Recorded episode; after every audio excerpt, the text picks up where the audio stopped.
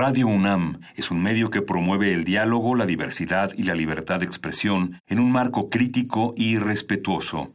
Los comentarios expresados a lo largo de su programación reflejan la opinión de quien los emite, mas no de la radiodifusora.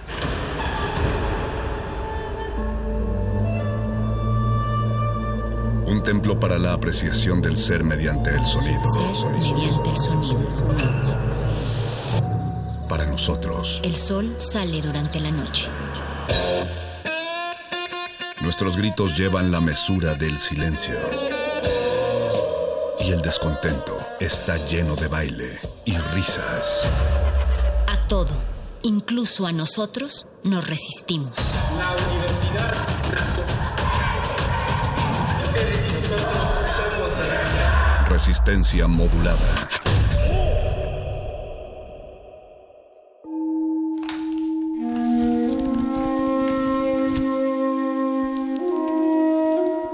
En este sótano la vida es como el Tetris. Si haces algo bien, desaparece. Pero tus errores se acumularán hasta hacerte perder. Hay quien dice que la vida solo te da una oportunidad. Aquí, siempre tendremos otra vida. El calabozo de los vírgenes.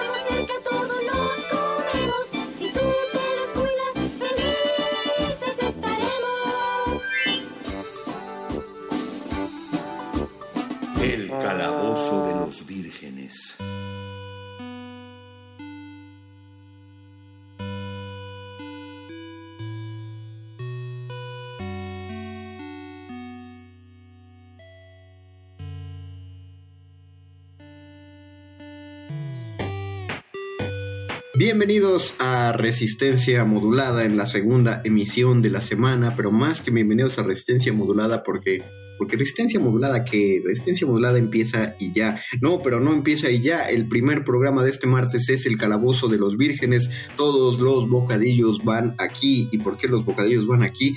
Porque la emisión del día de hoy tiene que ir sobre la comida. La semana pasada hablamos acerca del amor y creemos eh, puntual que para esta semana no hay amor más sincero que el amor por un buen puchero y por eso que decidimos hablar acerca de la, de la comida friki, este festín de los héroes que vamos a desplegar el día de hoy con las mejores recetas que tenemos para que ustedes acompañen sus hobbies o las recetas que se nos antojaron a través de series, a través de películas eh, o a través de juegos Vamos a tratar de retratarlo de este modo, así que les pedimos que ustedes empiecen a compartirnos fotos de su comida. Digo, eso es lo más rápido. ¿Qué es lo que están cenando? ¿Qué es lo que cenaron mientras oían este programa? Los saluda su Union Master de confianza, el Mago Conde, y les presento al pequeño séquito de, de relocutores que van a ser sus camareros esta noche. Está el sanador sonoro Paquito de Pablo. Muy buenas noches, ñoño Master. Eh, estoy preocupado porque parece que alguien se ha comido mi avena.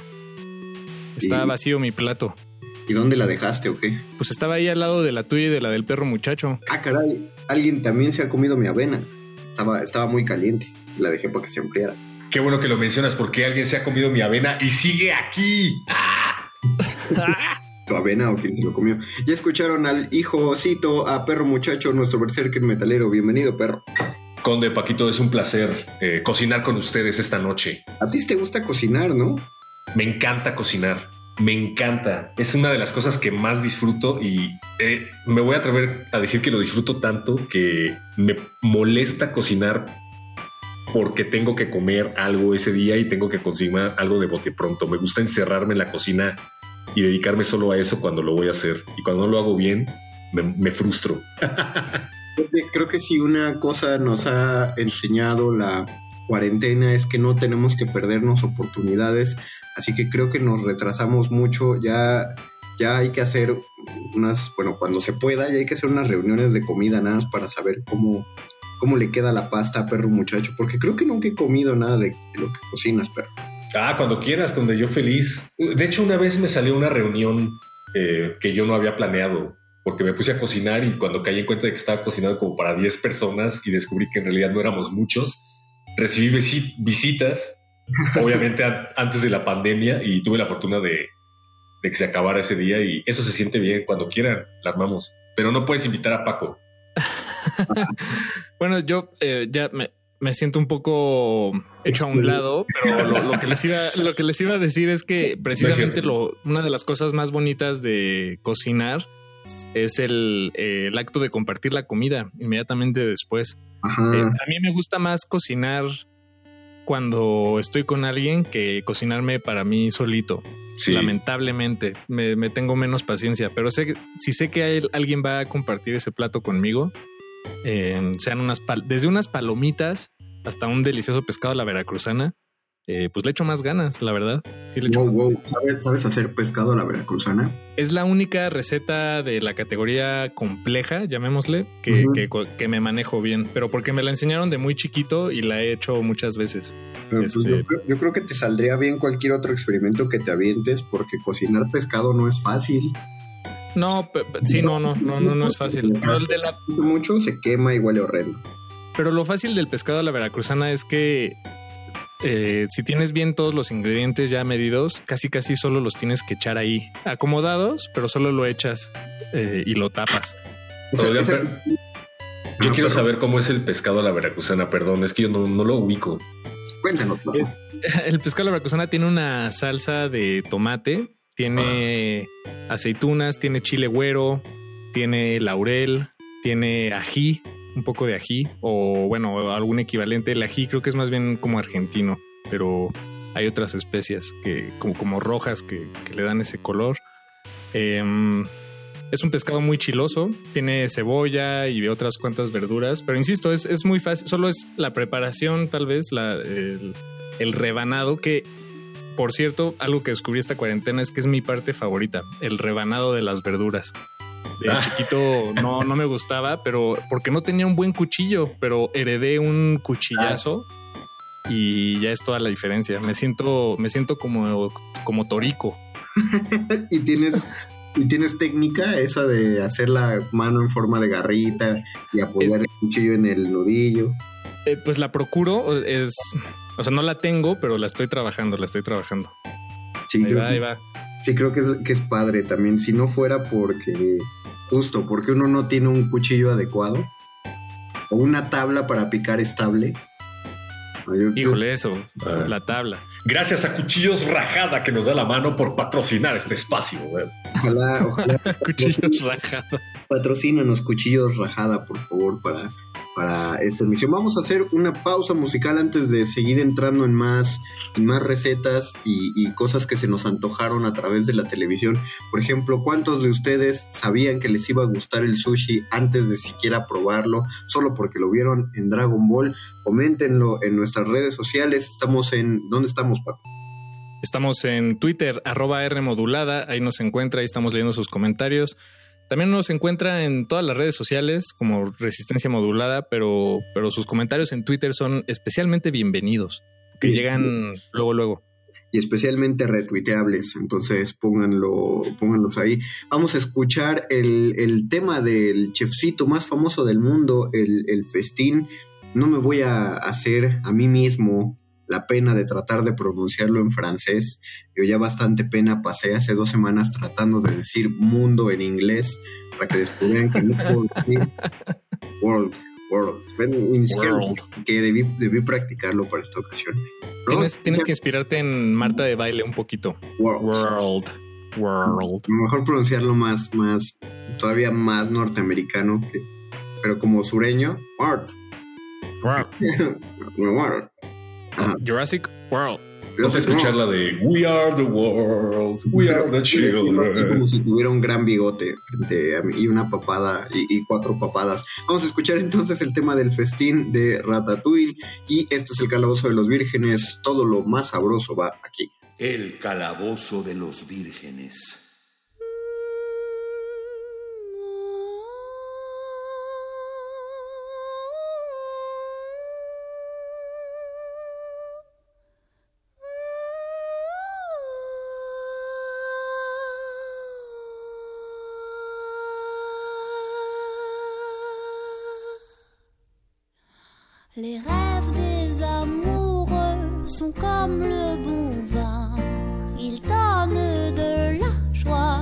Bien du chagrin.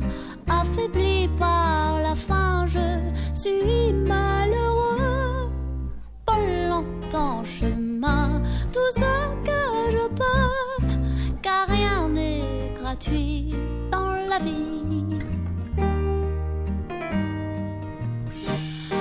L'espoir est un plat bien trop vite consommé. À repas, 绿色。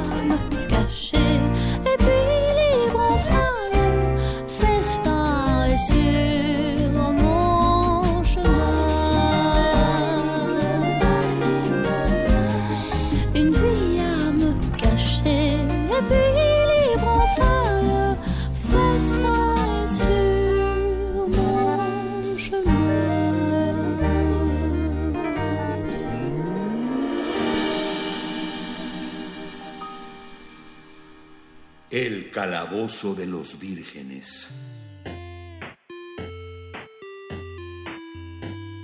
Regresamos al calabozo de los vírgenes, escuchamos el festín, que ya dije que no lo voy a pronunciar como debería ser en francés, del el soundtrack original de Ratatouille.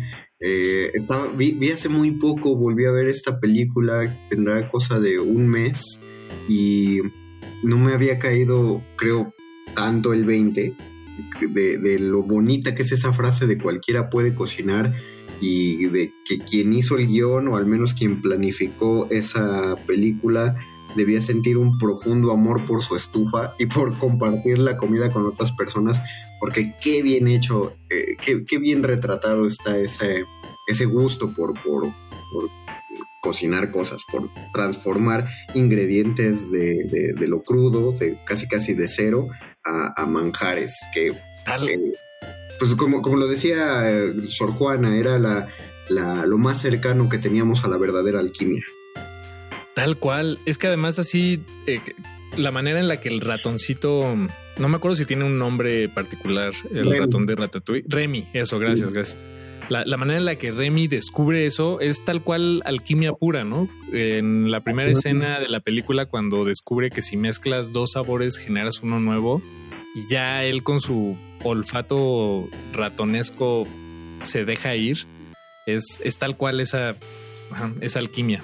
Sí, y aparte sí, sí debe haber alguna, bueno, Pixar siempre investiga un montón, ¿no? Sus, sus historias y creo que sí se debieron asesorar muy bien porque esta cuestión de que la comida se saborea primero con la nariz es, está muy eh, pues muy bien retratada y, y, creo que estuvo muy padre que lo basaran en, en una ratita eh, aparte que es el, el, último animal que esperas encontrar en una cocina o que te Exacto. gustaría encontrar en una cocina eh, y, pero pues no sé hay, hay esas esas fórmulas que uno no debería eh, atreverse a, a, transformar. Por ejemplo, yo, yo, soy mucho de cocinar al tanteo, pero hasta hace muy poco se me ocurrió hacerle caso a los memes de Facebook de que por, cada, por cada taza de agua se pone una de arroz. Y le digo a la gente que esté escuchando que es la fórmula mágica más perfecta que se haya escrito en Facebook. Háganlo. no, no le jueguen a otra cosa, háganlo así. Por cada taza de agua va una de arroz. ¿En serio Sí, es una? esa es- Ah, con razón Sí, nunca es me una. sale. No, queda esponjosito, pero bonito, bonito, sí, de para casarte. Así es el, el Gohan. Eh, saludos a, Goku- a la familia de Goku, por cierto. Que tienen nombres de comida, de vegetales, ¿no? Broly. De comida en general, todos. Eh, hay Sí. muchos vegetales, pero pues sí. eh, ¿Gohan significa arroz o es un tipo de arroz, Paco? es, es, es, es el arroz al vapor. El Mm. arroz blanco al vapor. Qué rico es. Eh, ¿Y qué significa sí. Songoanda? Ah, ¿verdad? ese sí no, no, no me lo manejo. Creo que nada más como darle al nombre. Cuando Pero estabas hablando de Ratatouille, estaba acordándome de la escena en la que este personaje se come un platillo y lo remite inmediatamente a su infancia, ¿no? A casa de su mamá cuando lo hacían de comer de niño. Y me sentí un poco así cuando vi las nuevas temporadas de Dragon Ball. Cuando vi Dragon Ball Super, es que yo no disfrutaba para nada las escenas de comida en Dragon Ball Z, porque salían de la habitación del tiempo, ¿no? Por ejemplo, para pelear contra Cell. Y lo primero que hacían era ponerse a comer y era como, ¿por qué no están peleando? Yo no los quiero ver comer.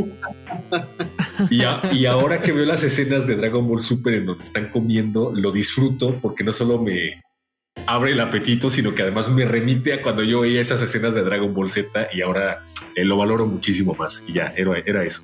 Es, es que los. Creo que las historias, bueno, en el anime y en el manga, más bien, se repite mucho, vemos mucho el retrato de la comida con, con especial atención, detalle y, y- y ganas de antojarlo. Eh, pienso, eh, exact- pienso en, vaya, bueno, están lo que dices, perro muchacho, de en Dragon Ball, también Naruto, todos estos personajes, Luffy, eh, todos estos personajes héroes de estas historias que vienen del manga eh, suelen ser glotones, pero además en sí mismo el género del- de la mm, aventura culinaria es, es eso, es un género en el mundo del manga. Hay un buen de historias, muchísimas, que giran alrededor de la comida. Una de las más famosas, eh, de las pocas que yo he leído completas, se llama Toriko, que le acabó, es un anime que acabó el... Hace un par de años, no, creo que más, ¿eh? ha de haber acabado en el 2017 tal vez, no sé, por Ah. ahí.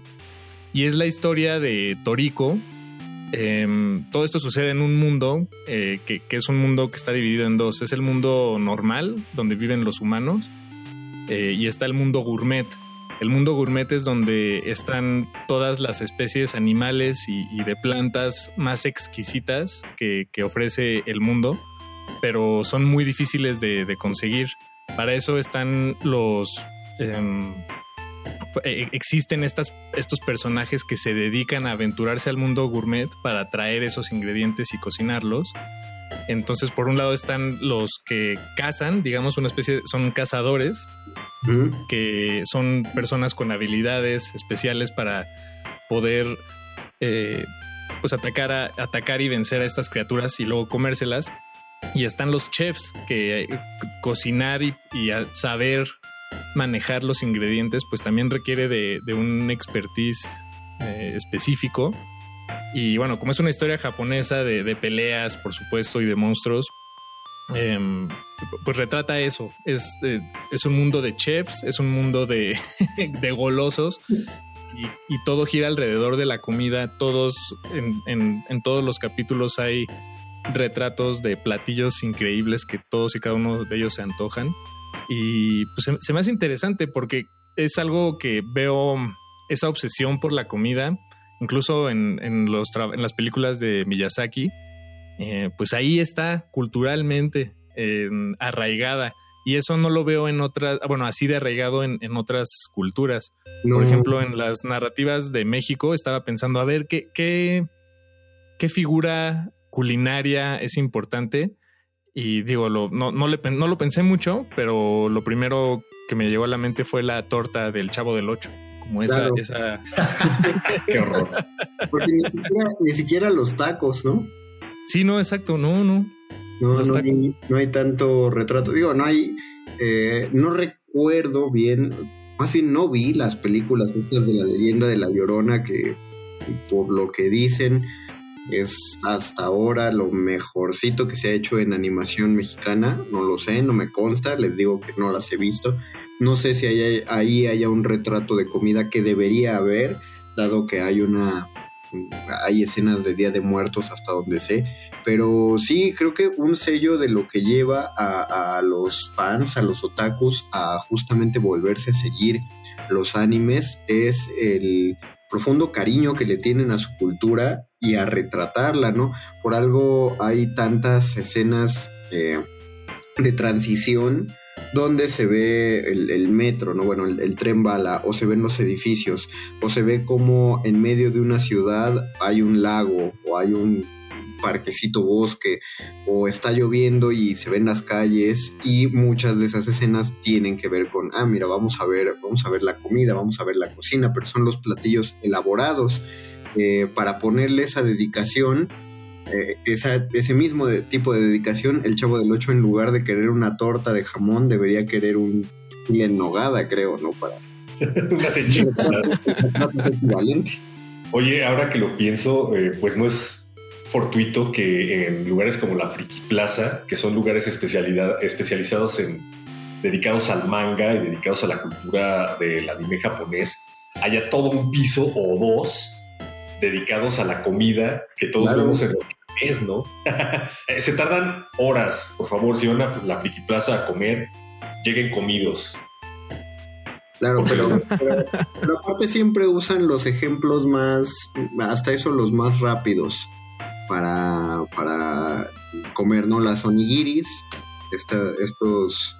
Que aparte cuando te comes un onigiri, creo que de todo, de toda la comida de, de caricaturas, creo que todo sí sabe cómo me lo imaginaba, men- menos el onigiri. No, no, no, Sí, te, te entiendo, Conde, te entiendo perfecto. Se ven mucho mejor en las caricaturas. Pero es que depende, porque hay unos que son dulces, hay unos que son salados. Yo creo que es muy variable, ¿no? ¿O qué te esperabas tú a la hora de ver el onigiri?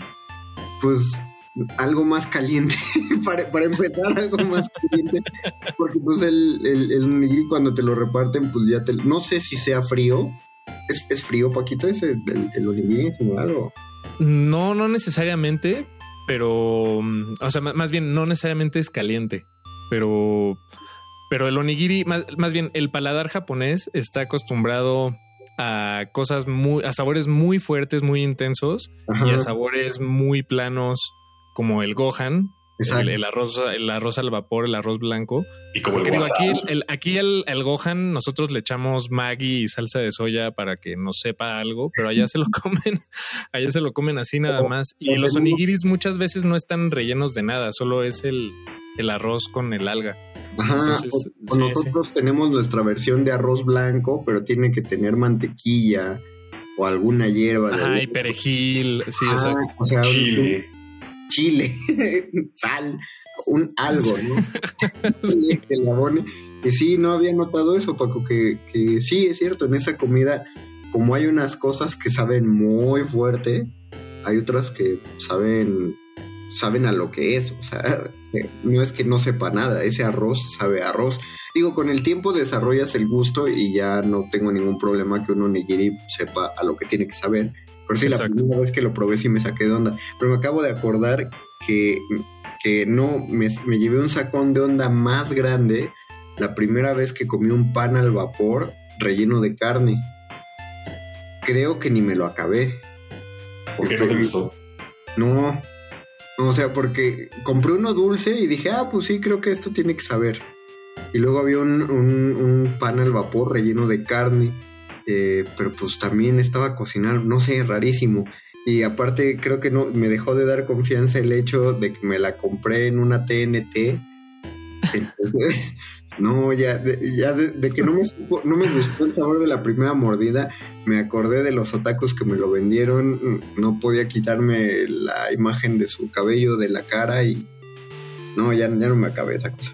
Estamos hablando con alguien que ha soportado los tacos más infames de las latitudes más horrendas de la Ciudad de México. esto- están hablando con alguien que, que cuando llegaba a, a Ciudad Neza, cuando vivía ahí, y, y llegaba con antojos sin problemas, se compraba de los tacos de carnitas que cuestan cuatro pesos cada taco en el paradero de Pantitlán. Y no estoy hablando de periodos devaluatorios, o sea, esto es de 2014. No muy atrás, gente.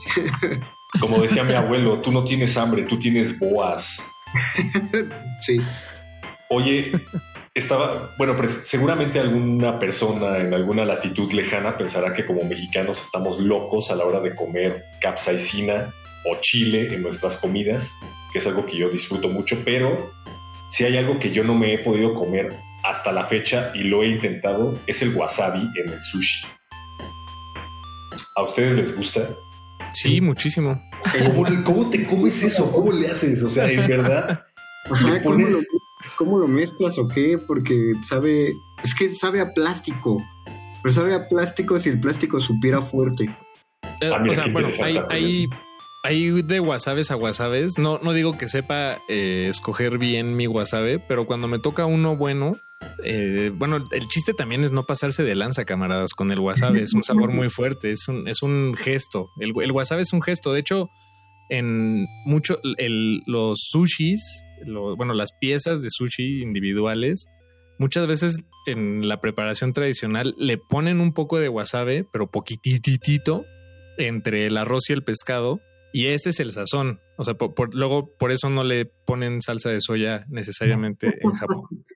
Lo- me encanta que lo dices como decepcionado de, de cómo comemos sushi aquí. Sí. Aquí lo sustituimos por soya con chiles toreados. Que también me encanta. mucho No, y con. Filadelfia y aguacate. Ah, no, la, la mayonesa con chipotle. Sí. O bueno, la, la salsa de los kushages de queso, la, la negra, tengo entendido que es eh, catsup y soya. Bueno, y no sé si algo más, pero es, ¿En serio? es eso, es eso, camaradas. Yo Sí. siempre creí que era tamarindo. Ah, bueno, digo, tal vez tiene algo por ahí también, pero es, es eso. O sea, es una mezcla de salsas que ya existen. Este, No, pero, o sea, quien, quien las mezcló, la verdad, genialidad, ¿eh? Porque sí. No, bueno, sí, sí, sí. Sí, sí, sí. sí, sí, sí quedó un sabor muy particular. Te digo, yo pensé que era una especie de salsa de tamarindo. Muy, muy particular, aunque yo siempre voy a preferir el Tampico y, y esa mezcla que a todas luces se ve que la hicieron en el norte de este país, de mayonesa y chipotle. Sí, claro. Sí, pero esas, apropiaciones me encantan. Me encanta cómo a todo logramos incorporarle chile y hacer que sepa original y sabroso. Como la pizza mexicana. Yo creo que un italiano que ve una pizza mexicana eh, no, se, no se lo esperaba. No, bueno, si ya vas a hablar de pizzas, la más loca de todas es la hawaiana, creo yo. No sé si es la más loca, ¿eh? Yo no me, a mí no me encanta, yo soy team, Es- team piña. No, no, yo también, pero es que, digo, lo- la locura está en que la, tengo entendido que se inventó en Canadá. Entonces, estamos hablando de un invento canadiense sobre un platillo italiano Con que se una fruta popular- tropical. con una exactamente con una fruta tropical, pero además eh, eh, creo que el país donde más se come esa pizza, donde es verdaderamente popular la pizza hawaiana, es en Australia. Eh, Wow. Entonces, es- es- la historia de la pizza hawaiana es muy loca en ese sentido, porque ha, ha recorrido todo ese trayecto, es decir, es un trayecto extrañísimo en el que se unen Italia, Canadá, Australia. el Caribe y Australia. Y todo eso ha sucedido en, no sé, menos de 100 años. No sé cuánto tiempo lleva existiendo la pizza hawaiana, pero creo que es relativamente nueva en, Sí, en yo la gran que- escala del- de la culinaria. Es una locura, güey. Yo conozco a gente que compra la pizza hawaiana y le quita la piña, pero no lo haces comprar una pizza solo de jamón, ¿sabes? Es, es muy raro. Sí, saca lo, saca lo mejor y lo peor de nosotros. A lo mejor les gusta el, el juguito que queda, pero no les gusta Sí. la piña piña. Yo les recomiendo, camaradas, que si, eh, si tienen un problema con la pizza, con la hawaiana, sustituyan el jamón por tocino y llámenme por la mañana. pero así le digo a los de Domino's, le digo, "Ay, tráigame una hawaiana, pero en lugar de jamón échale tocino. No, no, más bien pide una de, de tocino con, con piña y, y llámame por la mañana. Ah, mira, entonces que eso me está dando a entender que la pizza hawaiana no es la más loca en la que podías pensar, ¿sabes? No, no, no, pero, pero lo que dice Paco tiene todavía más sentido porque el, no sé qué magia eh, tenga en su composición el tocino pero La es, grasita. Ajá, la- pero es una grasita como tan salada que va muy bien con lo dulce. Pues de hecho, de hecho, el- hay una preparación del tocino a veces lo es al horno con un poco de azúcar y es cuando sale un poco caramelizado. Este, y sabe Sí. delicioso. Se lo ponen a los hotcakes con maple. Exacto, la primera, Exactamente. la primera vez que probé un hot cake con maple y con tocino se me reinició la vida y fue, fue muy reciente. De hecho, al día siguiente eh, fue, fue cuando propusiste eh, la, la barra de resistencia modulada y muerde lenguas, ¿no? Exactamente, o sea, de- después de mientras estaba desayunando eso, se me cayó el tenedor, levanté el teléfono y dije, hola, comuníqueme con Diego Ibáñez, por favor, tengo que decirle una idea para, para Radio UNAM, pero ahorita, y, y ya, de ahí, de ahí empezó todo esto, es, es un... Fíjate, ahora que hablas de premoniciones, yo precisamente ayer soñé que comía tocino y con el capítulo de Los Simpson del pez globo. y es muy raro porque yo nunca me acuerdo de lo que sueño, porque generalmente no duermo, pero ayer soñé que comía tocino y con el pez globo y hoy estoy haciendo este programa. Es una señal. Tengo que decir algo, perro, a mí me da mucha ternura, pero ternura triste, o sea, siento feo, pero bonito, cada vez que alguien me dice que soñó que comió algo. ¿Por qué? Pues siento feo porque es de. ¿Por qué no lo come? no, ¿por qué no? Espero que lo hayas comido al día siguiente. Porque, no sé, me da tristeza eso de, ay, güey, soñé, soñé que comía una pizza. Es No, como si tú lo, re- lo relevaras para tu, tu mundo onírico. Te voy, a, te voy a comprar tocino y te lo voy a mandar en un Uber, pero. Sí, vamos a, a vernos para comer y hacemos tocino.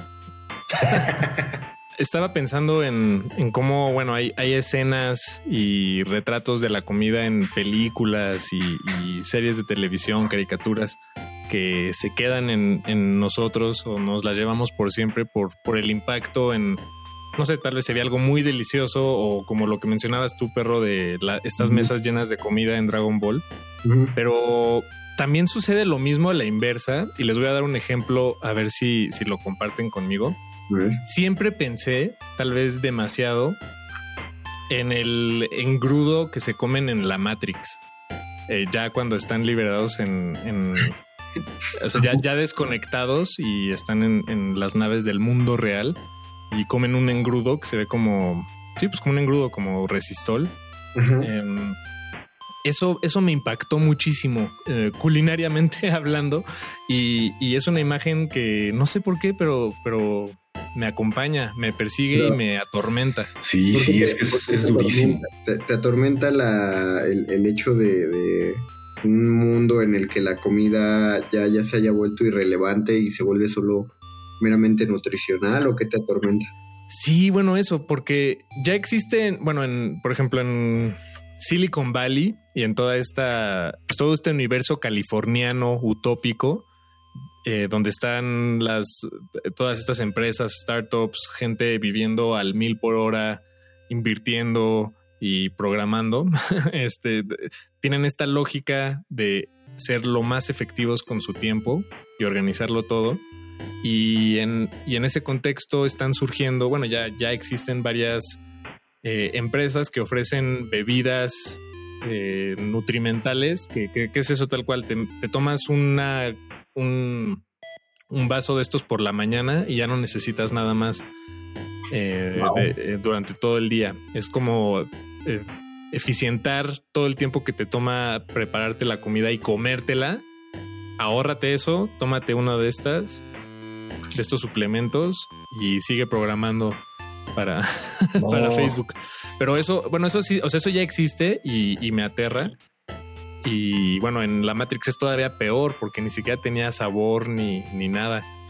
Nada más era eh, comida de laboratorio. Y no porque tenga nada en contra de la comida de laboratorio. Yo creo que las hamburguesas de esta carne que Ajá, es este, que crecen en el laboratorio, ajá, eh, me, me parece increíble. Ya probé unas, unas de esas hamburguesas y de verdad sí saben a carne y se sienten como carne. Pero no Pero son bueno, carne. No son carne. Oye, pero sí, es, es uno de los placeres que no podemos permitir que nos arrebaten. Estaba pensando en... ¿Han visto una serie de Netflix que se llama Viajeros, Travelers? Lo intenté, pero no, no, no le tuve la paciencia. Pero, No te atrapó, es buenísima. Sí, no, no, tal, es que tal vez sí, exacto. Tal vez necesita. No sé, no sé si te acuerdas que en los 90 había una serie eh, cuyo nombre no, no tengo muy claro, lo siento, porque aquí en Latinoamérica seguramente le pusieron algo así, como viajero del tiempo, pero no tenía nada que ver el nombre. Pero era un viajero del tiempo que aparecía de manera aleatoria en diferentes momentos cruciales de la historia. Y viajeros Pero- en el tiempo. Viajeros en el tiempo, justo. Ándale, tú sí, te la, tú sí te acuerdas. Y aparecía dentro del cuerpo de uno de los personajes que eran cruciales para ese momento de la historia. O sea, en un momento aparecía en el cuerpo de Abraham Lincoln a punto de ser asesinado y se quitaba. Y era como, no, te tenías que quedar ahí, ahora qué vamos a hacer. Y después de que se resolvía esa trama, aparecía en el cuerpo de Einstein, en el momento en el que estaba a punto de descubrir la ecuación que daría vida No, no. a la... No, Cosas pero nunca cayó en cuerpos de personas importantes. No, Sam Beckett, no, no, no. Pero ajá, No. síguele. Lo tengo por ahí, pero bueno, más o menos la premisa es similar. Hay unos viajeros del tiempo que en realidad viajan a través de las conciencias para arreglar cuestiones de que empezaron a salir extremadamente mal en el futuro, pero bueno, a lo que voy es que se empiezan a revelar los viajeros y en vez de llegar al pasado, que es nuestra época, para cumplir con sus misiones, se revelan, se cambian de identidad y se ocultan en este tiempo predominantemente porque extrañan la comida. En el futuro la comida es un engrudo horrible y la mayoría de los viajeros del tiempo vuelven aquí a nuestra época por la comida y porque aquí todavía eh, está permitido abrazarnos. En el futuro ya no está permitido abrazarse. Como, como En el presente tampoco. me suena así, ajá. Por, por razones distintas, pero va por ahí. Me, me recordó el engrudo.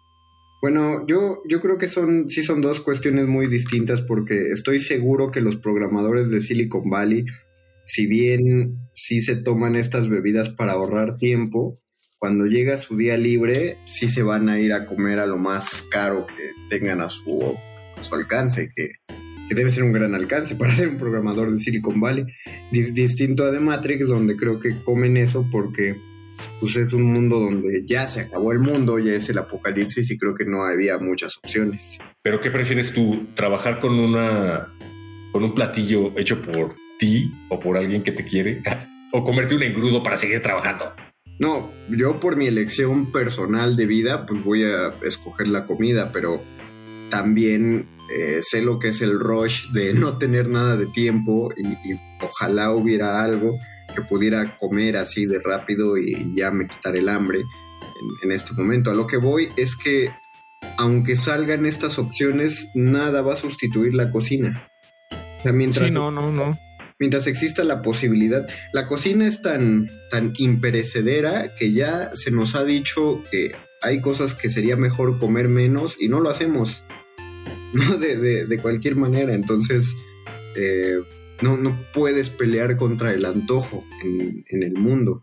Eh, creo que puedes doblegarlo de alguna manera. Yo tengo mucha confianza en que sí funcionen esas hamburguesas de las que habla Paquito o esas carnes eh, creadas en laboratorio, porque si, si es verdad que la industria, y estoy seguro que es verdad, ¿no? Que la industria cárnica produce tantos gases de invernadero y que es necesario echarlos para atrás, pero hay muchos, bueno, somos muchos los carnívoros que no estamos dispuestos a ceder por una dieta vegana o vegetariana, pues entonces ojalá nos empiecen a sustituir los, los bisteces en el supermercado por bisteces creados en laboratorio para, para que esas emisiones se reduzcan. quién sabe qué tan lejos estemos de eso. Lo que sí es un hecho es que por lo menos ya estamos empezando a desarrollar inmunidad a los antibióticos a la hora de comer pollo, porque hay animales que son inyectados para evitar infecciones y enfermedades, pero al grado de que nos están empezando a transmitir parte de esos químicos a nuestro cuerpo y desarrollamos inmunidad a los antibióticos. Oh, pero a costa de qué, perro? ¿A ¿A costa, de qué? de- ¿Y a costa de quiénes? Bueno, sí que es un hecho que desarrollamos una tendencia a liberar endorfinas u otras sustancias que son placenteras en nuestros cerebros a la hora de comer, ¿no? Incluso existen estas eh, comidas trampa, si es que haces un entrenamiento con dieta. Alguien en algún momento te va a recomendar que hagas una comida trampa, que consiste en romper la dieta una vez al mes y comerte una pizza, una hamburguesa y lo más delicioso y atascado y grasoso que te puedas imaginar. porque eso no únicamente ajusta tus hormonas, sino que además contribuye a que eh, no desesperes en el largo camino a tus metas. Sí, te da, sientes que es una recompensa. Finalmente somos animales condicionados. Vamos a hacer una pausa musical y ya, y vamos a regresar solo al cierre de este programa. Y creo que lo que vamos a escuchar es el tema de Soylent Verde. Digo, no es, eh, no es lo más atractivo musicalmente, lo van a comprobar, pero tiene, tiene trasfondo. No crean que nos quedamos sin canciones para esta emisión. Así que solo recuerden que el Soylent Verde eran personas. Regresamos al calabozo de los vírgenes. lo más sabroso va aquí. Así que no va el Soylent Verde. El calabozo de los vírgenes.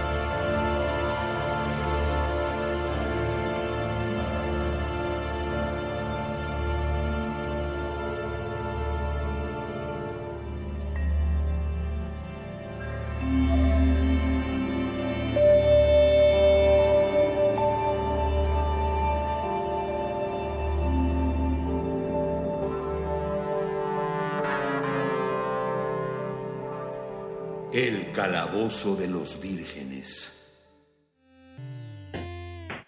Escuchamos el tema de la película Soylent Verde, el tema principal, que lo que me gusta de la música de las películas de ciencia ficción viejitas es que inmediatamente te ponen en una en este aspecto retrofuturista bien simpático. También me pasa con la música del planeta de los simios. Vamos a concluir esta emisión hablando de nuestros momentos memorables dentro de la cultura friki. ¿Quieres comenzar con este Paquito?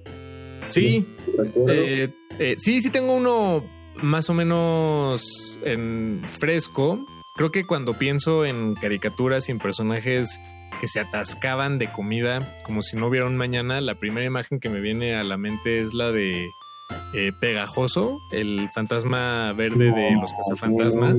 Wow. Em, creo que toda esa. eh, bueno, él y los hermanos, los, los, los tres hermanos fantasmas de Gasparín. Recuerdo que en la película de Gasparín era con personas, eh, bueno, la, la llamada live action. Eh, había una escena en la que Gasparín le servía de cenar a sus hermanos y ellos se comían la, se, se tragaban toda la comida, pero pues como son fantasmas nada más se caía en el piso y Y eran Y bueno, como creo- pasteles de chocolate. Ajá, eran pasteles, exacto, era una, era, era todo un festín. Hace poquito vi, vi Gasparín, por cierto. Bueno, la vi en diciembre eh, otra vez. Entonces la, la tengo más o menos fresca.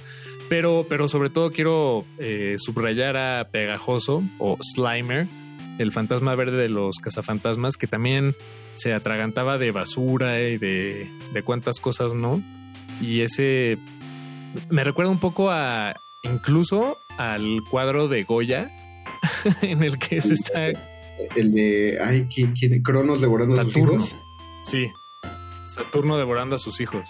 Eh, me recuerda un poco a eso. Digo, forzándola, tal vez con calzador, pero ese, ese atragante, esa, esa imposibilidad de quedar saciado, me, me la transmite pegajoso. Pero muchacho, ¿tú cuál es tu, tu recuerdo de, de comida? Me encanta sobremanera la escena en Old Man Logan en la que Hulk viejo se come a Wolverine. sí. Porque además es muy gráfico ese cómic, ¿no? Es muy, es muy soez. O sea, te imaginas la caca de Hulk, que es algo en lo que no piensas, ¿no? Pero debería de estar normalizado, no sé. Pero luego Wolverine utiliza su factor de curación para regenerarse y hace pedazos a Hulk desde adentro y esa es una de las escenas que más hambre me han dado en los cómics. Guácala. Exacto. ¿Qué maneras tan raras tienes de generarte el hambre? es que justo había pensado en, claro, como por qué nunca habíamos visto esto que decían al principio de que se ha normalizado en los animes ver a nuestros personajes favoritos comiendo y disfrutando de una buena comida. Como que no lo había visto en Hulk y en Wolverine y creo que es la mejor manera en la que lo pudieron hacer. Yo, bueno, si, si, si tú lo dices, yo, tengo, yo voy a vivir mm, eternamente frustrado porque siempre que hay una comida sabrosa en, el, en una caricatura, pues me, me, me frustra no tener un, un igual, o sea, no, no, sé cómo expresarlo. Obviamente no voy a poder encontrar ese sabor porque pues, no lo puedes traducir de la imagen a, a, a, la comida. Siempre he querido una cangreburger, por ejemplo, o, o, el tipo de hamburguesas como se las come Homero, pero pues no, no, no voy a saber si, si llego a esa hamburguesa. Pero creo que una, una de las cosas, y esto me acuerdo un montón, que siempre me van a traumar de las caricaturas, es la maldición que tenía este villano de Dragon Ball que era un conejo que estaba condenado a que siempre debía comer un, una comida que fuera más deliciosa y fina que la anterior. No me acuerdo de eso, dónde en Dragon Ball. El pri, e, era de las primeras aventuras de Dragon Ball que el villano justamente era un conejo y como lo vencieron fue que de un golpe lo mandaron a la luna. Ah, wow. ah, sí,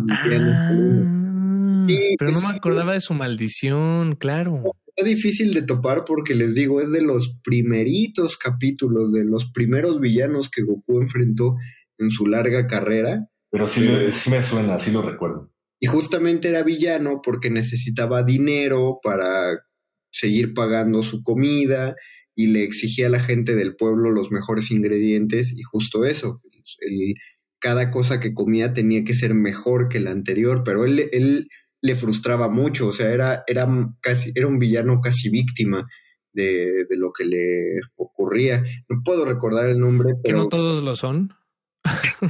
no, no, no todos. No, sí, no, no, no. recordar el nombre, pero quizá ustedes lo ubiquen. Un conejo grande, bueno, gigante, pues, o sea, el tamaño de una persona, gordo, con lentes oscuros. Era lo gracioso porque tenía túnica como de pues, túnica oriental de persona importante, pero tenía Claro. lentes oscuros siempre. Una túnica verde. Pues ahí está. Ese es mi, ese es mi Qué recuerdo raros. de mi trauma de comida. Qué raros personajes de Toriyama. No, era, era un mundo loquísimo. Lu- Luego se, o sea, sigue estando loco, pero creo que no, no podrá regresar a, a la locura como la había planteado en su primer Dragon Ball. Y pues con esto creo que ya terminamos, eh, se nos ha acabado el tiempo, nos encantaría seguir hablando de ustedes. Yo quería que Perro Muchacho nos compartiera recetas, pero será en otra ocasión. Ya no, ya no tenemos el tiempo para ello, pero agradecemos a quien sea que le puso play a esta transmisión ahí en Radio UNAM y agradecemos a Paquito que se va a aventar la edición de este programa. No, hombre, con gusto. Y también eh, agradecemos principalmente a ti, querido o querida Virgen, que nos escuchaste esta noche. Por favor, mándanos fotos de tu comida, mándanos recetas, dinos qué podemos hacer cuando Sí. no se nos ocurra qué comida hacer. Eh, eso, eso te será infinitamente agradecido. Recuerden, nosotros nos vamos, pero recuerden que dan dos horas de resistencia modulada, así que no le cambie a su radio. Mientras tanto, nosotros nos escucharemos la próxima semana. Gracias, Paquito.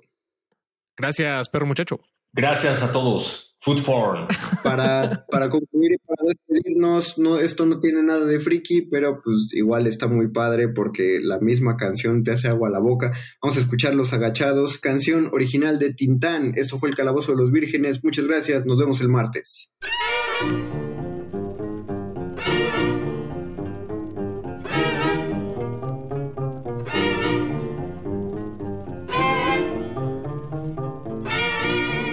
¿Sabes qué, carnalazo? ¿Qué pasó? Que vengo un poco crudo, Marcelino. Quisiera una pancita así calientita. Ahorita vamos con los agachados, ¿no? Bueno, ¿y por qué vienes crudo? Porque me la pasé toda la noche pescando, Marcelo, en el lago de Chapultetrepo. ¿Y por qué te la pasaste pescando vienes crudo? Sí, vengo crudo de sueño, que no puedo. Ah, sí, cómo Pues no. Ya verás, a ver si no. ¿Y toda la noche te estuviste pescando? Anja, ¿Y qué fuiste a pescar? cahuiles, Cahuiles. cahuiles, ¿Cahuiles? cahuiles, Oye, ¿qué son cahuiles? pescados. Oye, ¿de qué pescado? Yo no conozco los cahuiles. No, pues ni yo tampoco conozco los cahuiles y no agarré ni uno, Marcelino. Vaya, vaya. Cuando los pesque te los traigo para presentártelos, ¿no? Bueno, Vamos a echarnos la pancita con los agachados orejas. tiro y vale. Poninas, ahí te van. A comer pancita con los agachados, que vengo muy crudo. Ay. De todo tengo, señor. La tiene suave, muy bien calientita, con su callito sabroso y gordito, su cebollita muy bien picadita. Chicharrón muy picosito como a mí me va a gustar, chayotitos muy tiernitos en su mole de pipián, romeritos calientitos con tortas de camarón. También tiene mole de olla sazonado con cilantro, con su rama de pasote, con su flor de calabazas o con ostro y verdolagas, frijolitos calduditos, con chilito picadito, tortillitas calientitas sacaditas del comal.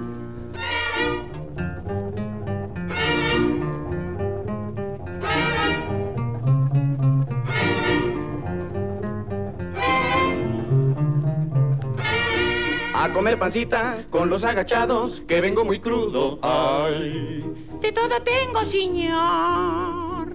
La tiene suave, muy bien calientita, con su callito sabroso y gordito, su cebollita muy bien picadita. Chicharrón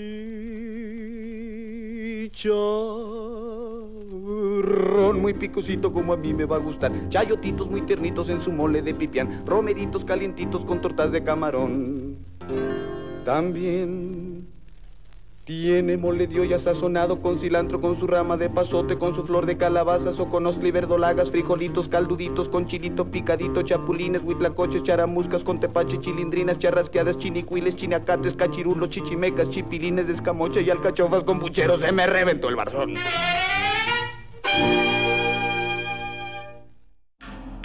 Nadie termina un juego siendo la misma persona que solía ser.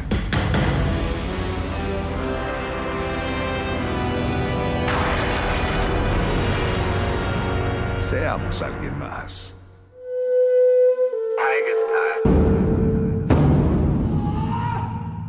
Solo hay dos momentos excelentes para ver una película. El primero fue hace 20 años, en su estreno. El segundo gran momento es hoy. De retinas.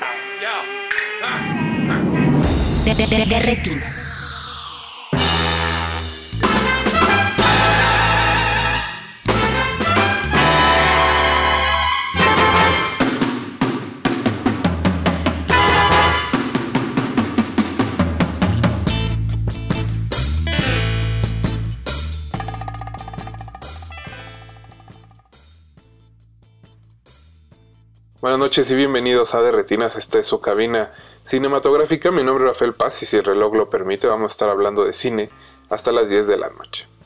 Hoy en Resistencia Modulada hemos preparado tres temas para ustedes. Primero invitamos a Mario de la Serna de Butaca Ancha a platicar con el cineasta Carlos Lenin y la actriz Paloma Petra para hablar sobre el próximo estreno de La Paloma y el Lobo, una producción de la Escuela Nacional de Artes Cinematográficas de la UNAM que ha ganado más de un premio desde su estreno en el Festival de Locarno durante el 2019. Después, con motivo del 90 aniversario de Drácula, la versión protagonizada por Bela Lugosi con la dirección de Todd Browning, vamos a platicar con un vampirólogo profesional, el maestro Roberto Core. Finalmente, el 23 de febrero de 1996 se estrenó Trainspotting, una de esas películas con un soundtrack inolvidable, así que vamos a estar escuchando su música a lo largo del programa. Por eso queremos que nos cuenten qué piensan de Trainspotting. ¿Todavía le guardan cariño o solo escuchan el soundtrack? ¿Por qué fue tan mala su secuela o quizá hay algún fan de esta segunda parte en el público? Cuéntenos, estamos en Twitter como arroba Rmodulada y en Facebook como Resistencia Modulada también. Si me quieren mandar un tuitazo, estamos como arroba Paz Espa. Aprovecho para agradecerle a Mauricio Orduña, que se encarga de producir este programa, y a todo el equipo de Radio Nam que hace posible su transmisión. No se despeguen, recuerden que están en Derretina.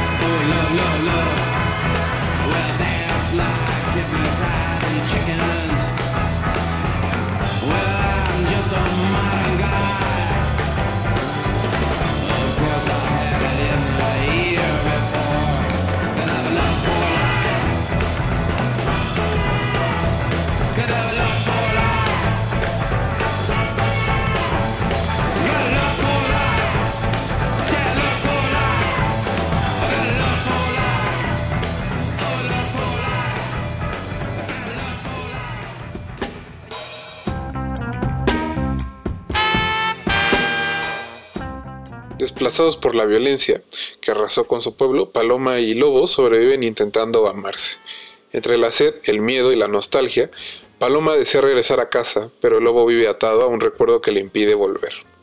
Esa es la historia detrás de La Paloma y el Lobo, película producida por la ENAC, que será estrenada por la distribuidora Piano tentativamente en las primeras semanas de marzo o en cuanto abran los cines, eh, lo que suceda primero.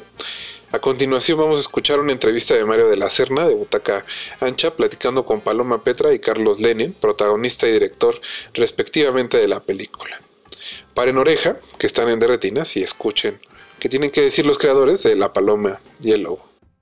Pues buenos días, muchachos. Hola, buenos días. Buenos días. ¿Qué tal? Eh, quiero decir que cuando vi La Paloma y el Lobo en Morelia, eh, la disfruté, la disfruté, la disfruté bastante porque, no sé, me, me parecía una película que estaba reflexionando sobre la historia, ¿no? Eh, en, en- en términos históricos, en términos, digamos, históricos no hegemónicos, sino de, de narraciones de personas muy específicas que justo son periféricas, ¿no? Entonces eso es muy estimulante. Me parece que el cine nacional habla como recupera esa, esa parte, ¿no? Entonces, eh, mi, mi primera pregunta, eh, o mi primera inquietud más bien, va, va- va en ese sentido, ¿no? Eh, es, es una ópera prima y por otro lado es una mancuerna de producción. Entonces, llegar ahí en la, a la primera vez es como, es como hacerte campeón, ¿no? En, en el, en tu primer torneo, ¿no? ¿Cómo, o sea, esta construcción lleva años, ¿no? Eh, ¿cuál, cuál, cuál fueron tus, tus, tus fuentes y cómo fue este, este diálogo o esta, esta preocupación para llegar entre, entre dirección y producción para llegar a algo tan sólido, ¿no? Pues justamente es el trabajo de, de muchos años en conjunto, haciendo, haciendo cortos, escribiendo, imaginando, y como bien decías eh, ahorita, eh, a- reflexionando sobre la historia eh, que estamos viviendo, de la que estamos formando parte, ¿no? Creo que justamente nuestra historia de amor, al estar insertada en el contexto de la guerra contra el narcotráfico, pudiera perderse en lo que podríamos llamar hoy el gran relato de la historia de la guerra contra el narcotráfico, ¿no? Con ciertas implicaciones, con ciertas imágenes, con cierta narrativa que por sus características de gran relato excluye o excluiría a, estos pequeños componentes que somos las personas que- que en ese gran relato habitamos y existimos y tratamos de querernos y acariciarnos, ¿no? Entonces siempre lo reflexionamos, lo agendamos mucho, eh, habemos mancuernas de mucho trabajo, Paloma, de mucho tiempo, perdón, eh, Paloma y yo trabajamos desde hace varios años en distintos cortometrajes en nuestra casa productora, Huasteca Casa Cinematográfica acá en Nuevo León, Diego Tenorio también es mi colaborador de- desde siempre y además de construir imágenes, siempre reflexionamos, reitero, como bien decías ahorita, sobre, sobre eh, dónde estamos ahorita, qué juego, qué rol dentro de la construcción histórica dentro de la narración histórica estamos eh, asumiendo, ¿no? Y, y cómo, y pensamos y nos cuestionamos mucho como equipo qué tipo de imágenes queremos compartir eh, sobre esta realidad eh, concreta, tratando de hacerla, hacerla o asumirla lo más cercana posible.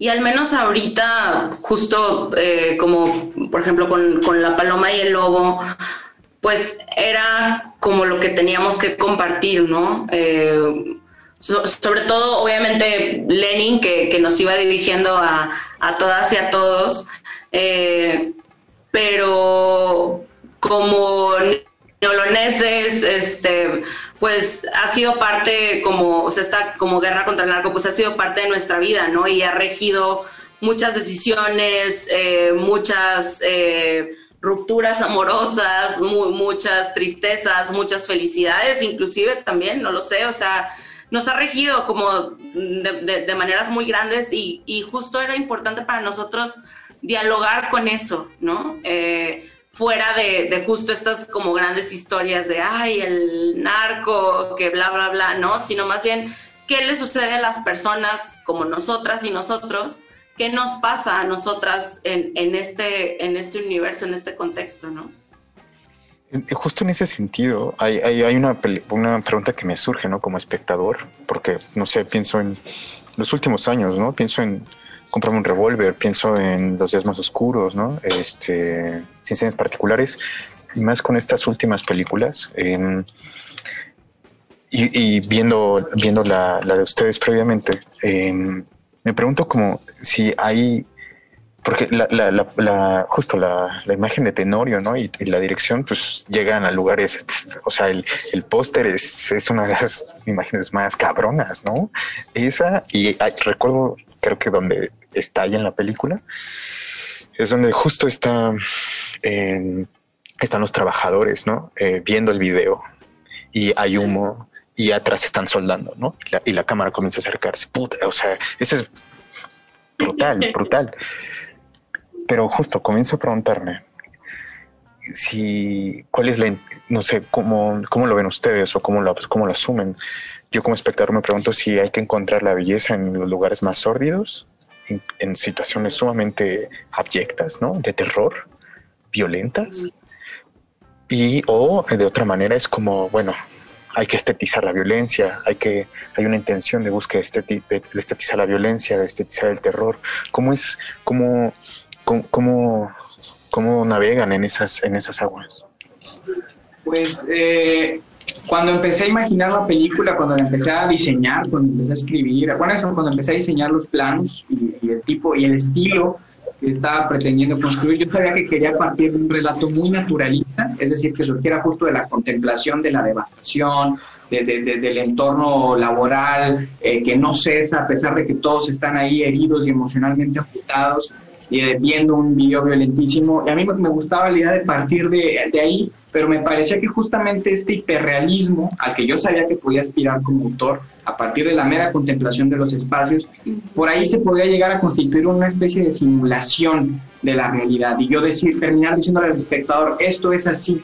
Y eso me pareció un poco, aunque yo soy de, este, de esta comunidad, de este barrio, me pareció un poco tramposo a mí como autor en esta película en específico. Entonces lo que decidí fue apelar a ciertos elementos no realistas que nos permitieran tener cierta distancia con la realidad para que quizá ahí pudiera surgir la, la, reflexión, digamos, ¿no? O sea, sí lo, sí lo pensé mucho y lo discutí con Diego en el mejor de los sentidos y con mi, con mi directora de arte, con Elba, eh, porque eh, eso, o sea, a mí me interesaba no solo, o sea, no vender una mentira de lo que es el terror, el, terror, el dolor, eh, eh, y el amor en, este espacio, sino más bien construir un espacio cinematográfico que respetara la realidad, pero que permitiera a través de lo, de lo no realista quizá construir algún, algún símbolo o apelar justo a lo no simbólico que existe en los, en los espectadores y, en ese sentido sí construir un diálogo, porque de otra forma, reitero, a- a- atendiendo al hiperrealismo,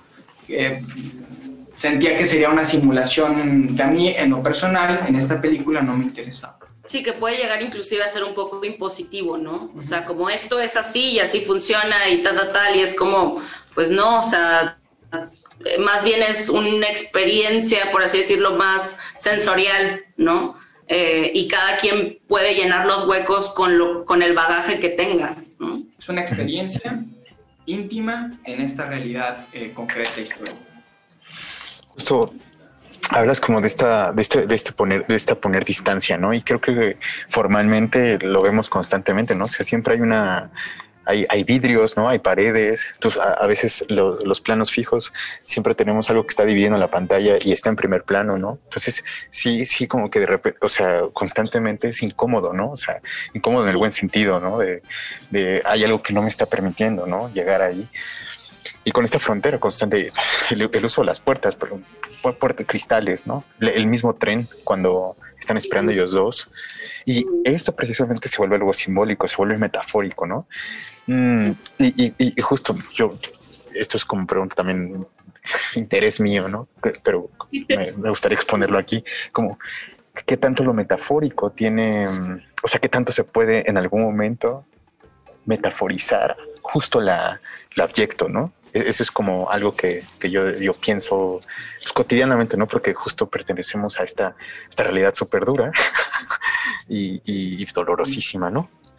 Em, hay algo que, que justo me, me entusiasmó muchísimo, que es lo gestual. O sea, no solo lo formal, sino lo gestual. Recuerdo la imagen en donde Paloma se queda sin chamba y y haces eh, un acercamiento a las manos, ¿no? Mientras una de, no sé si es su mamá una amiga, habla con ella. Esos gestos, esa sensibilidad no es sencilla, ¿no? O sea, es creo que una película justo que habla, o sea, se detienen los gestos y al mismo tiempo eh, lo que está fuera de cuadro es muy importante, ¿no? ¿Cómo, cómo llegaste a esta concepción tan, pues digamos, tan fina, ¿no? Que se necesita como pues, una sensibilidad no, no, que no se trabaja, ¿no? O sea, me refiero que no se trabaja inmediatamente, tiene que pasar años. O bueno, al menos así lo veo yo. Creo que al menos, o sea, por ejemplo, de este lado, eh, como, como actriz, ajá, eh, todo el equipo eh, teníamos muy claro que justo queríamos construir estos momentos de intimidad, ¿no? Y, y era importante, eh, sobre todo porque justo no, no había como no queríamos construir sobre el diálogo, ¿no? O sea, no queríamos justo de, ay, te quiero mucho, gracias amiga, yo también te quiero, ¿no? O sea, eh, sino más bien justo como, como hablábamos de, de sensaciones, de emociones, de atmósferas, entonces justo de ahí surgen estos eh, gestos, ¿no? Esta, eh, agarrarle la, manita, Armando, por ejemplo, tenía, tenía un, gesto que, para mí era muy poderoso que se, se agarraba la nuca, ¿no? Este, y justo eh, en la escena en la que estamos en la, en la cocina, este, platicando y yo estoy viendo un video y, ¿no? ¿Cómo te fue en la chamba? No me acuerdo cuál- cuáles eran los diálogos. Y justo Armando tiene como este, este gesto de que se agarra el cuello. Cuando Paloma se va y lo deja, también nuevamente, ¿no? Este, y era como es- esta onda de... O sea, lo construimos eh, en, en set, ¿no? Junto con Lenin. O sea, Lenin tenía muy claro inclusive creo que con Armando ya llegaste directo, ¿no? De que, güey, si haces algo así, ¿no? O sea, como que ya, ya había claridad en, en, qué tipo de gestos estaban buscando. Pero justo como actor, al menos de este lado, pues era súper rico porque se podía jugar con eso, ¿no? Y con los trazos escénicos y las miradas, ¿no? En vez de estar llenando todo justo con, con diálogos que, que, que, que creo que esta película justo no, no, no lo necesitaba, o sea, no, no era eso, ¿no? Y desde mi punto de vista, como en la realización, eh, sabía que estos planos íntimos, eh, yo los situaba al, mismo nivel de, de la- de los close-ups más importantes de la película, que son pocos, pero creo que todos más o menos logran permanecer en la memoria del espectador. Pero yo lo situaba justo como un elemento de contraste eh, a la realidad, ¿no? Tenemos este mundo industrial, tenemos estos espacios brutales, siempre existiendo, siempre sucediendo. Bueno, de pronto, en medio de todo esto, vamos a dedicarle tiempo a ver unas manos tocándose. Unas manos tocándose después del de, eh, el despido laboral. Unas manos tocándose cuando ambos están queriendo quererse, ¿no? Eh, un gesto en la nuca, un close-up y una mirada perdida a la nada en medio de este mundo, ¿no? O sea, construimos el mundo y en este mundo están estas manos. Es- está este rostro, están estos ojos, está este, a mí por ejemplo, un- un- El hielo. Como, como fui, como fui el, el hielo derritiéndose entre las manos de ellos, Eh, el plano con el que yo empecé a construir este sistema de, de- de- de relación de contrastes, digamos, era para mí como autor, ¿no? Eh, era, es, es cuando amanece, ¿no? Venimos de este plano en el que Paloma nos cuenta al inicio de la película que anoche soñó que estaba muerta y lo primero que vemos es verlos dormidos, despertar y amanecer sobre ellos. Justamente para mí esos son los detalles o los tiempos muertos que, bueno, muertos para los grandes relatos, pero que para mí como autor eh, eh, son indispensables en este tipo de, de aproximación. De retinas.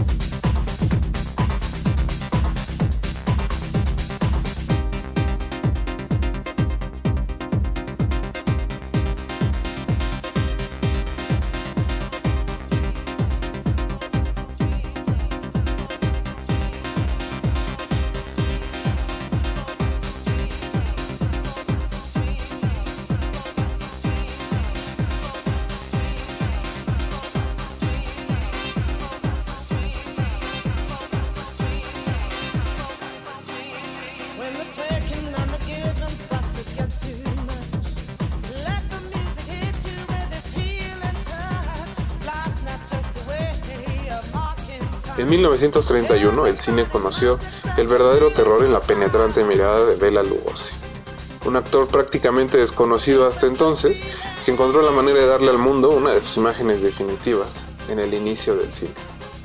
Han pasado 90 años desde el estreno de la película dirigida por Todd Browning y sobre este aniversario tan significativo estaremos platicando con Roberto Coria, vampirólogo profesional y uno de los grandes amantes de cine, del cine de terror en este país.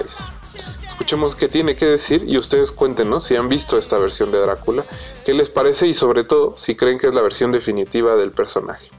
Si creen que si tienen alguna otra favorita, pues cuéntenos en arroba Rmodulada y en arroba Paz Espa en Twitter y los leemos en Facebook como Resistencia Modulada. No se despeguen, vamos a ir a la entrevista y ustedes están en Derretinas. Roberto, pues yo quería empezar preguntándote un poco sobre cómo surge esta versión de Drácula, ¿no? Sé que llega en un momento importante para la historia del cine, por, sobre todo para la historia del cine norteamericano, porque la industria estaba en crisis, ¿no? Eh, había una fuerte depresión económica en Estados Unidos. Sí. Cuando aparecen los monstruos de la Universal, se convierten como en esta arma que lleva otra vez al Claro. público a las salas. Definitivamente. Yo creo que hay que comenzar eh, eh, en aras de la objetividad. Eh, eh, me, gusta siempre citar eh, un ensayo que viene en la introducción de un libro que se llama, bueno, eh, aquí le pusieron o el mito de Drácula o Drácula insólito, de acuerdo a la, edición publicada por Timon Mas. Fue un libro de cuentos sobre, sobre Drácula con motivo del 50 aniversario de la, de la película y, e incluye un ensayo introductorio de Leonard Wolf. Leonard Wolf es el gran estudioso estadounidense de Drácula. Es un hombre que tiene, vaya, una- un gran conocimiento sobre el tema, una gran pasión por el mismo y él eh, es eh, eh, devastadoramente objetivo cuando empieza diciendo que Drácula, la versión de Todd Browning de 1931, eh, lejos de ser una gran película, es una película artísticamente floja, pero decididamente mítica. Y es que es completamente cierto. Yo, yo pienso que, que- que muchas virtudes son las que le elevan a la categoría de clásico. Tú ya acabas de mencionar algunas de, ellas. Eh, eh, estamos en, pues, eh, en plena Gran Depresión estadounidense. Eso, es, eso va a ser algo muy importante para, para que lo rescatemos al rato. Y, es de alguna manera la que catapulta no solamente el cine de horror, el cine de género, como una gran industria. Es la primera película en habla hablada, la, la primera película sonora sobre, sobre Drácula. Eh, es eh, la cinta sobre la cual los estudios Universal construyen eh, toda su reputación como la casa de los grandes monstruos. Es el puntero, es, es, es la película que inaugura toda una gran tradición de películas clásicas de, de horror.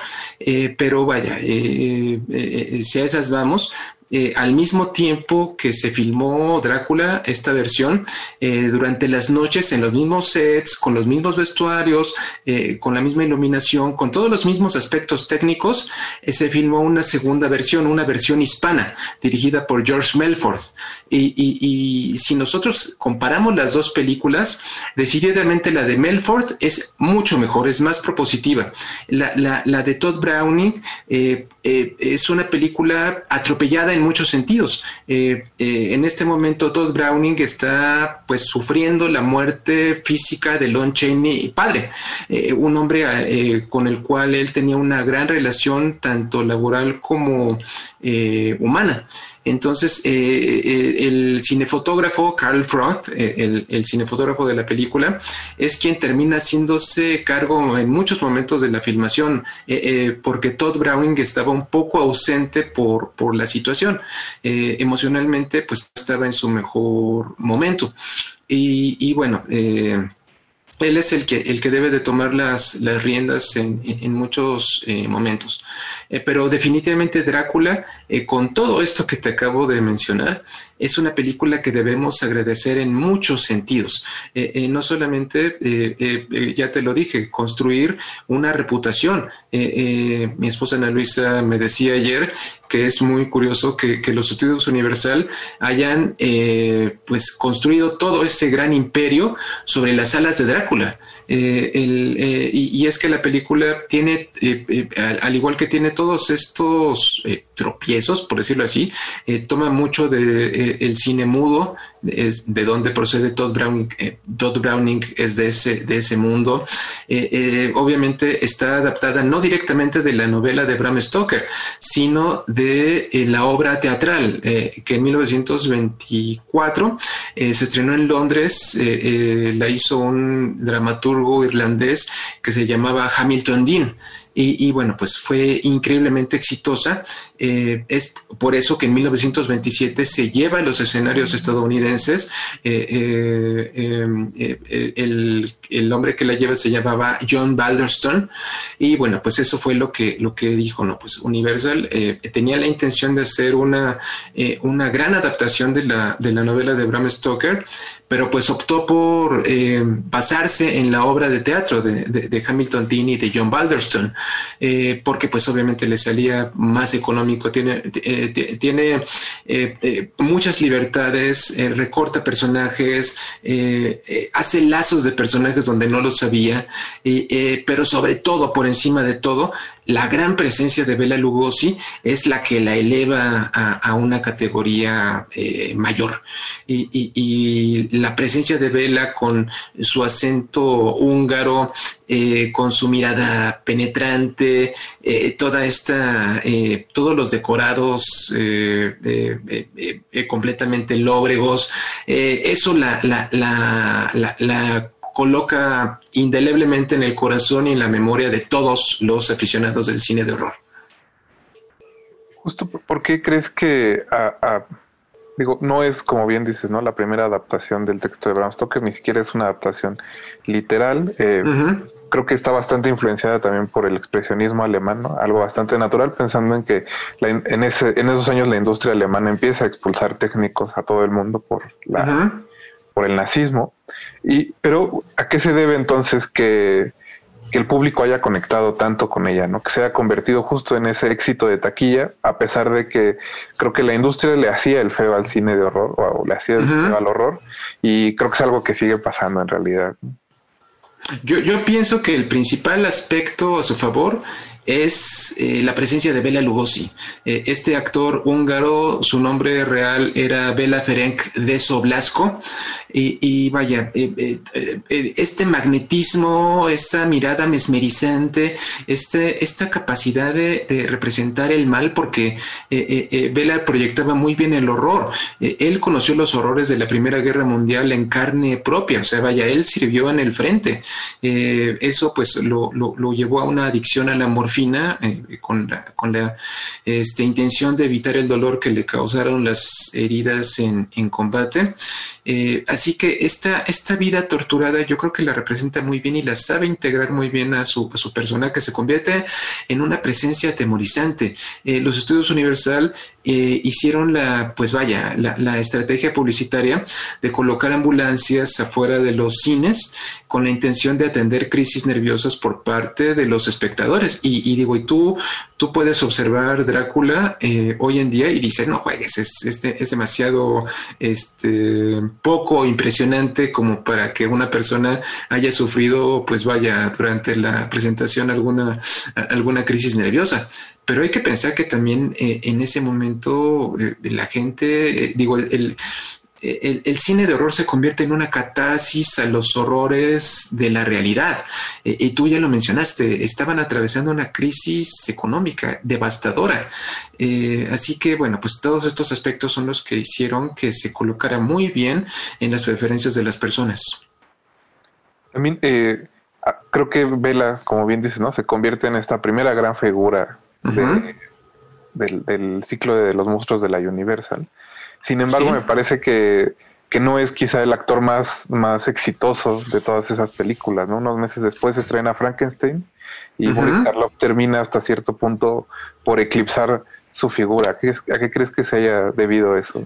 Fíjate que yo no, yo no pensaría en que lo eclipsó. Yo, yo, pienso que son dos personajes muy diferentes, eh, que cada uno de los dos, eh, tanto Bella como Boris, pues aportan eh, pues su propio talento al personaje. O sea, vaya, eh, eh, eh, después de- del éxito de Drácula en 1931, Drácula, ya lo dices tú, se estrenó un 12 de febrero. El 21 de noviembre de ese mismo año se estrenó Frankenstein y, está la historia de que, vaya, pues obviamente por la gran respuesta que tuvo Bela al interpretar a Drácula, pues eh, el estudio inmediatamente pensó en que él debía de repetir el papel, pero haciendo a Frankenstein, o sea, la, presencia, o sea, querían que Frankenstein fuera Bela Lugosi. Eh, eh, el, este, eh, artista del maquillaje de eh, ay, se me olvidó su nombre ahorita, no puede, eso es, eso es este, eh, un gran, eh, es, es imperdonable, pero ahorita lo voy a recordar. Bueno, eh, el maquillaje que, que- que- hicieron, que, se convirtió en algo mítico, primeramente lo probaron en Bela Lugosi y vieron que no funcionaba. O sea, y, y, Bela, por otra parte, pues estaba completamente reacio a actuar haciendo a un personaje cuyo rostro estuviera sepultado en, kilos y kilos de maquillaje. Entonces él, él eh, pues soberbio, él, él vanidoso, eh, él no quería hacer a un lado ese, pues vaya, eh, encanto, ese, aspecto seductor que poseía el conde de Transilvania, pues no quería aceptar el papel de un monstruo que únicamente decía que se le iba a pasar gruñendo. Eh, eh, eso, eso, pues vaya, jugó a nuestro favor, porque pues eso, eso llevó a que, a que James Whale, el director de la, de la película, eh, terminara seleccionando un actor inglés eh, de más de 50 años que se llamaba eh, William Henry Pratt, eh, su nombre artístico era Boris Karloff, y, Boris entregó una actuación verdaderamente memorable. Así es, es interesante. Vamos a estar platicando, yo creo que hacia noviembre, cercano del estreno de- de- del aniversario 90 de Frankenstein. Y, y, vaya, es, eh, la presencia de Boris es completamente memorable. Y fíjate que, en, ese sentido te decía que, valía, la, valía la pena rescatar el aspecto pues, económico. Eh, eh, Drácula es una película a la cual Bela Lugosi le debe demasiado. Le debe demasiado en el sentido que, pues, obviamente le otorgó inmortalidad, lo convirtió en el eh, representante de una subcultura que, pues vaya, encuentra en la noche y sus misterios otra forma de, iluminación. O sea, Vela es, es, es un papel hecho a la medida, eh, el del conde de, Transilvania. Eh, desafortunadamente, pues no le proporcionó el beneficio material que el hombre merecía. De hecho, es una película muy injusta en muchos sentidos. Eh, Bela Lugosi, por ejemplo, eh, por las siete semanas de filmación, obtenía 500 eh, dólares eh, a la semana. Eh, dando un total por siete semanas de 3.500 dólares. Eh, eh, eh, completamente poco de acuerdo a los eh, eh, números de la época. Hoy en día serían algo así como eh, 8.500 dólares, o sea, tampoco es eh, demasiado. Lo injusto es que David Manners, el, el, el, el coprotagonista, el hombre que hace a Jonathan Harker, él cobraba 2.000 pesos, 2.000 dólares a la semana. O sea, él ganó eh, por las siete semanas 14.000 dólares, mientras Bela Lugosi ganó 3.500. Eh, y, y definitivamente Bela es el, principal activo de la, de la película. Por otra parte, en ese momento los estudios Universal querían, eh, digo, en, en la parte de preparación, estaba negociando eh, con la viuda de Bram Stoker, con Florence Balcom, los derechos eh, de la novela. Digo, eh, ella, es la que tenía, digamos, todo el poder sobre la creación de, su difunto esposo. Entonces, ella pedía 200 mil dólares por darles el permiso para utilizar el nombre de Drácula. Bueno, el, el chiste es que Bela Lugosi facilitó la gestión de, de- todo eso. Hay, hay que pensar en, la situación. Eh, de, total, eh, debido a que él conocía a, a Florence Balcom, él, él la, pues vaya, la convenció y terminó cobrando 40 mil dólares. O sea, les ahorró 160 mil dólares a los, a los estudios. Obviamente eso se hubiera reflejado en su sueldo y no fue así. Entonces, por eso te digo, es una película eh, eh, que me despierta, me causa opiniones encontradas, una peli encontradas, una película en la que quiero muchísimo y que reconozco todas sus virtudes, pero pues eh, siempre que eh, ya los que ya no están con nosotros, como que tendemos a glorificarlos. Pero, pues vaya, yo creo que, yo creo que hay que conservar los, lo- los pies en la, en la tierra. Eh, eh, todos esos son los méritos que te digo que tiene la película y que son los que creo que la hacen, eh, vaya, indispensable, necesario recordarla y festejar su cumpleaños.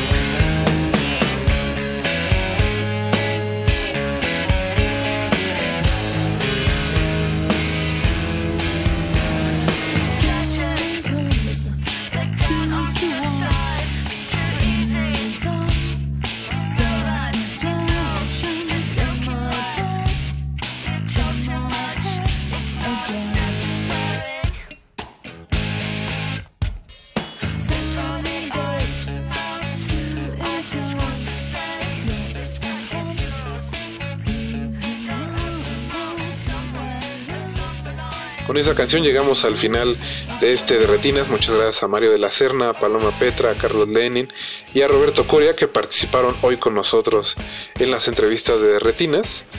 Como les conté al inicio, eh, les pusimos en los cortes musicales el soundtrack de Trainspotting porque cumple 25 años, así que el playlist de esta noche, que seguramente muchos de ustedes ya lo ubican, es Lost for Life de Iggy Pop, Deep Blue Day de Brian Eno, Trainspotting de Primal Scream, Atomic de Sleeper, Mild End de Pulp, For What You Dream Of de Bedrock, Born Sleepy de Underworld y Closet Romantic de Damon Albarn. Muchas gracias a Mauricio Orduña que se encargó de producir este programa y a todo el equipo de Radio UNAM que hace posible su transmisión. Mi nombre es Rafael Paz y los espero el próximo martes a las 9 de la noche aquí en el 96.1 de Radio UNAM para hablar de cine en Derretinas. Los dejamos con la selección musical de Ultramarinos en el playlist de Resistencia Modulada. Buenas noches y hasta pronto. Antes de continuar tu camino, recuerda, no hay películas sin defectos. Si los buscas, te convertirás en crítico de cine. De retinas.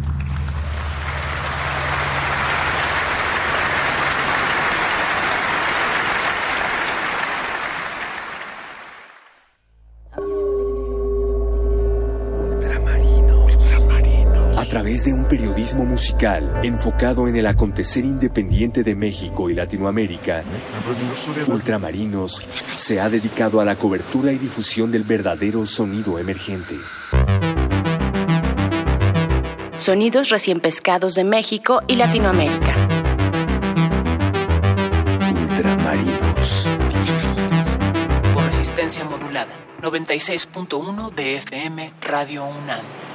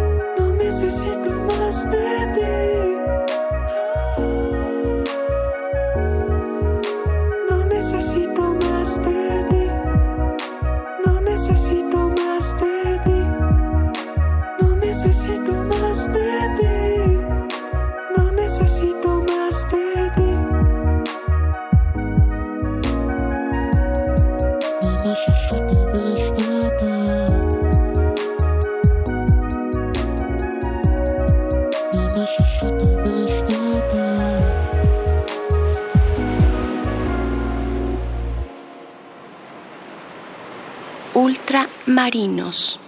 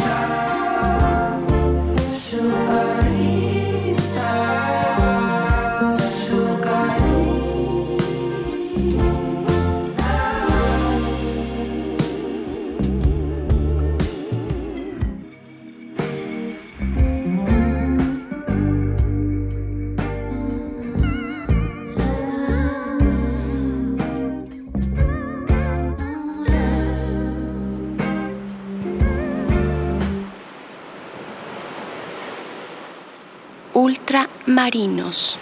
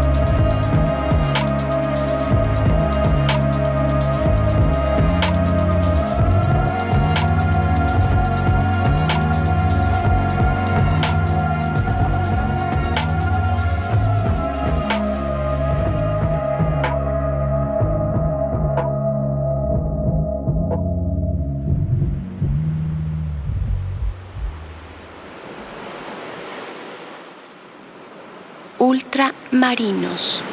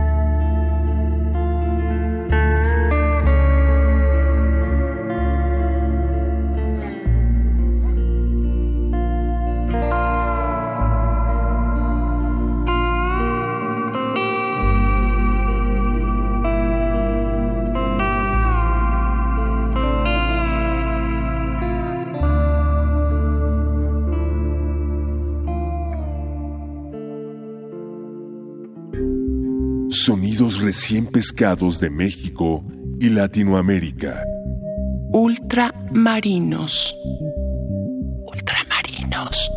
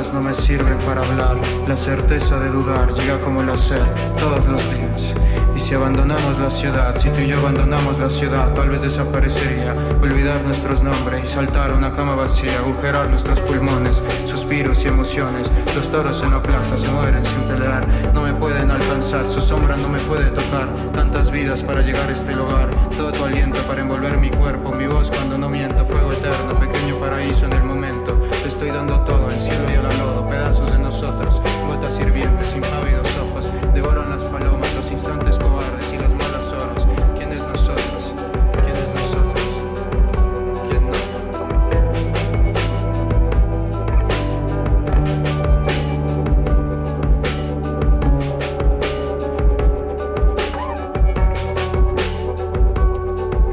piel tomada, mi voz guardada, puesta de nuevo frente a mí. Una habitación, un recuerdo, el olor de un momento en una ciudad que se olvida, que se acaba. No estoy ahí, pero recuerdo. No volveré, pero recuerdo. No estoy en ese lugar que llevo dentro. En este dentro que parece que no acaba. Las luces me golpean y yo.